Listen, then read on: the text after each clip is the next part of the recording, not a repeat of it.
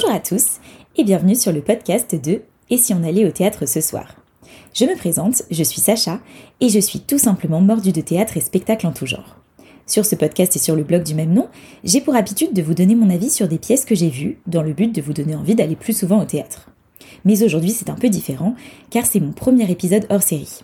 Et oui, Aujourd'hui, je ne vais pas vous parler d'une pièce en particulier, mais d'un incroyable événement que vous connaissez sûrement et qui s'appelle le Festival d'Avignon Off.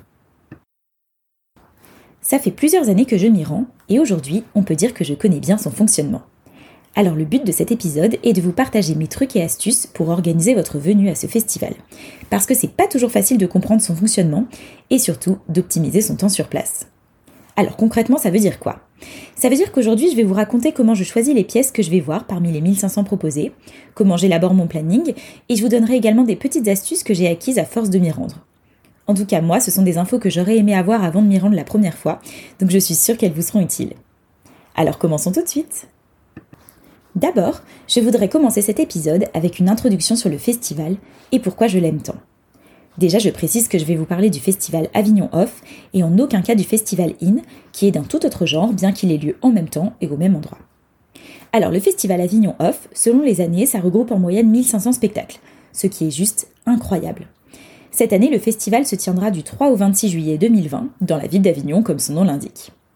Alors pour ceux qui n'y sont jamais allés, il y a vraiment une ambiance unique dans toute la ville qui respire théâtre pendant trois semaines. Alors déjà, la ville entière est recouverte d'affiches, du sol au ciel, si je peux dire. Il n'y a pas un mur, une vitre, une table libre. Alors la première fois que j'ai vu ça, j'ai été complètement estomaquée, surtout que je n'ai pas du tout reconnu la ville que j'avais déjà visitée hors festival. En plus de toutes ces affiches, il y a une ambiance délirante dans la ville parce que les comédiens de ces 1500 spectacles font tous de la communication dans la rue. Car évidemment, pour faire venir du monde à son spectacle, bah il faut se démarquer. Alors on voit tout et n'importe quoi des comédiens en costume, d'autres qui chantent, certains qui font des numéros de danse, d'autres qui jouent avec vous dans la rue. Alors chaque coin de rue vous réserve des surprises et franchement, on ne sait pas où donner de la tête quand on se balade la journée en ville. Et tous vous distribuent des flyers pour aller voir leurs pièces et viennent vous aborder pour vous donner envie d'aller les voir sur scène. C'est vraiment vraiment unique et si vous n'avez jamais fait le festival, vraiment foncez même si vous n'êtes pas forcément un adepte du théâtre. Rien que pour l'expérience, ça vaut le coup, je vous assure. Alors comment ça marche ce festival? Si vous avez prévu d'y voir plusieurs pièces, il est conseillé d'acheter la carte du off. C'est une carte d'abonnement qui coûte environ 25 euros et qui vous permet d'avoir 30% de réduction pour chacune des pièces que vous allez voir. Elle vous permet également d'accéder au village du off, lieu que j'adore et dont je vous parlerai un peu plus tard. Ma petite astuce en ce qui concerne la carte du off, c'est de la commander en amont de votre venue et de vous la faire envoyer à domicile. Il y a des frais qui sont minimes, mais ça vous évitera de faire la queue sur place, car l'attente est longue et croyez-moi, vous aurez bien autre chose à faire que de faire la queue. Je précise aussi qu'il n'y a pas de carte d'abonnement permettant d'aller voir des spectacles en illimité. La seule carte qui existe est celle-ci, et effectivement, il faut payer pour chacun des spectacles que vous irez voir. Bon, et vous vous demandez sûrement comment choisir les spectacles à aller voir quand vous passez 3 jours sur place et qu'il y a 1500 spectacles à l'affiche. Alors j'avoue que la première année, je me suis retrouvée un peu bête. On n'avait rien réservé, on n'avait pas regardé le programme à l'avance. Du coup, on a été au hasard en fonction des flyers qu'on avait eus dans la rue. Alors c'est une option de faire ça, mais c'est pas forcément ce que je conseille. Ce que je conseille pour vivre un Avignon optimal, c'est de réserver quelques pièces à l'avance. Par exemple, au moins pour le premier jour, et ensuite de laisser des jours ou des tranches horaires de libre pour pouvoir aller voir des pièces pour lesquelles on a été tracté dans la rue. Parce qu'en vous baladant dans la rue, ça va vous donner envie d'aller découvrir plein de spectacles que vous n'aviez pas prévu d'aller voir, et c'est frustrant si votre planning est complet à l'avance. A l'inverse, quand vous allez arriver, si vous n'avez rien programmé le premier jour, vous allez chercher à tout prix des spectacles à aller voir, et ce n'est pas forcément des choix que vous auriez fait si vous aviez eu le temps de vous décider. Alors pour choisir les fameuses pièces réservées à l'avance, vous avez deux options. Soit vous suivez des recommandations, par exemple sur et si on allait au théâtre ce soir.com. Dès que la programmation sera sortie, je vous ferai une sélection de spectacles que j'ai déjà vus et qui passent à Avignon cet été. Vous n'aurez donc plus qu'à choisir ceux qui vous correspondent le plus. Aussi, quand je serai sur place, je publierai des podcasts sur les pièces que j'ai vues et ça devrait vous donner encore plus d'idées. La deuxième option, c'est de faire votre propre sélection en épluchant la programmation du festival. Il faut savoir que le programme du festival sera disponible mi-mai cette année et il y a également un moteur de recherche sur leur site. Moi, ce que je vous conseille, si vous voulez utiliser la deuxième option, ce n'est pas de regarder toutes les pièces. Moi, je le fais, mais ça prend des jours, donc si vous n'êtes pas un dingue de théâtre, vous risquez de vous épuiser rapidement. mais je vous conseille d'utiliser le moteur de recherche en cherchant par exemple un comédien que vous aimez bien, un metteur en scène ou une compagnie. Moi, je me fie beaucoup à ça. Si j'ai beaucoup aimé le spectacle d'une compagnie, je vais me renseigner pour voir s'ils en ont prévu un à Avignon cette année. Et je fais pareil pour les comédiens, les metteurs en scène, les auteurs, mais aussi les théâtres. Comme bon festivalier, j'ai des théâtres préférés à Avignon parce que je sais que généralement j'apprécie leur programmation. Donc c'est les spectacles qu'ils programment que je vais regarder en priorité. Et vous pouvez aussi chercher par genre de spectacle. Il y a vraiment de tout à Avignon, pas seulement du théâtre. Donc si par exemple vous êtes un grand fan de comédie musicale, vous pouvez chercher uniquement les comédies musicales et vous faire un programme dédié. Après, moi je trouve que l'intérêt c'est de mixer plein de spectacles différents dans une journée, mais après chacun fait ce qu'il veut. Sachez aussi qu'il y a de grands succès qui tournent depuis plusieurs années, qui ont gagné des Molières et qui sont à l'affiche tous les ans à Avignon.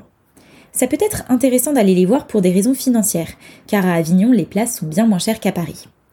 Moi évidemment j'aime bien découvrir des nouveaux spectacles pour pouvoir vous en parler, mais Avignon c'est aussi l'opportunité de rattraper son retard théâtral, et ce, à moindre frais. Une autre étape importante dans la préparation de sa venue au festival, c'est de faire son planning de spectacle. Il y a des personnes qui aiment voir 2 à 3 pièces par jour, moi je tourne plutôt à 4 ou 5 dans la journée. Et pour faire ça, il faut être très très organisé. Ce qu'il faut savoir, c'est qu'il est impératif d'arriver 20 minutes minimum au théâtre avant le début d'un spectacle, sinon la place que vous aviez réservée sera vendue à une personne sur la liste d'attente. Et vous verrez, si vous voulez aller voir 5 pièces dans la journée, c'est très speed et il faut faire des petits calculs pour vous assurer que vous pourrez bien être 20 minutes minimum avant une représentation au théâtre. Alors moi, ce que je fais, c'est que quand je fais mon planning, je regarde évidemment l'heure de début de la pièce, mais aussi sa durée. C'est très important. Ça me permet de calculer à quelle heure le spectacle termine précisément.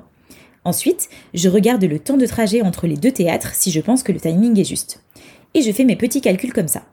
Au moins, je suis sûre que je peux aller voir tous les spectacles prévus et que je ne vais pas en rater un parce que en fait les deux théâtres étaient trop éloignés ou qu'une représentation a duré plus longtemps que prévu.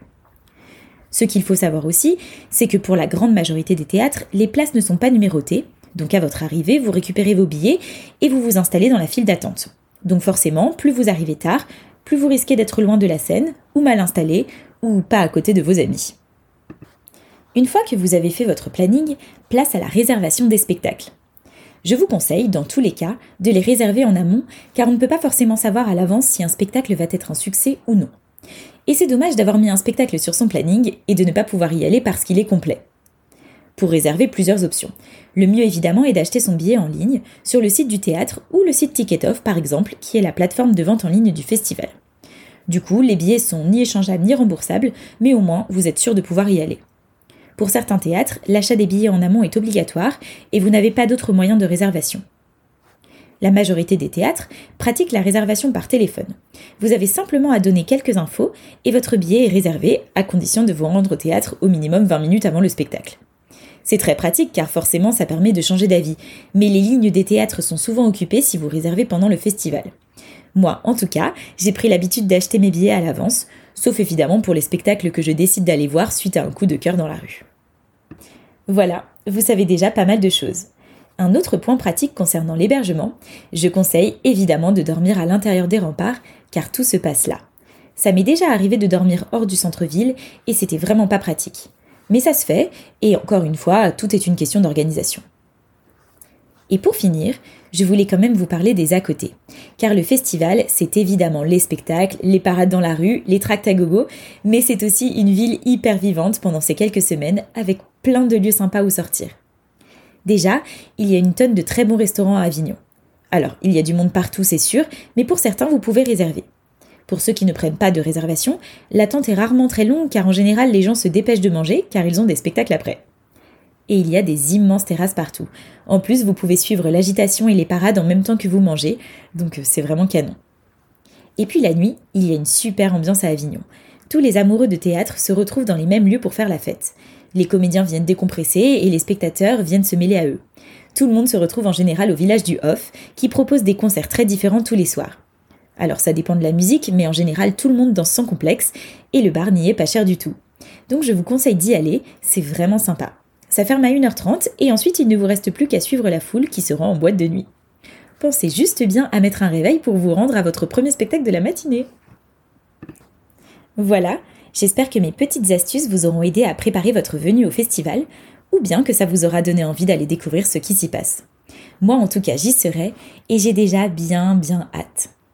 D'ici là, portez-vous bien car à l'heure où je vous parle, nous sommes en plein confinement lié au coronavirus. Au moins vous savez maintenant à quoi j'occupe mon temps. Et bien sûr, j'espère de tout mon cœur que le festival pourra bien avoir lieu cette année. Si cet épisode vous a plu, n'hésitez pas à mettre une note ou un commentaire sur ce podcast et à le partager autour de vous.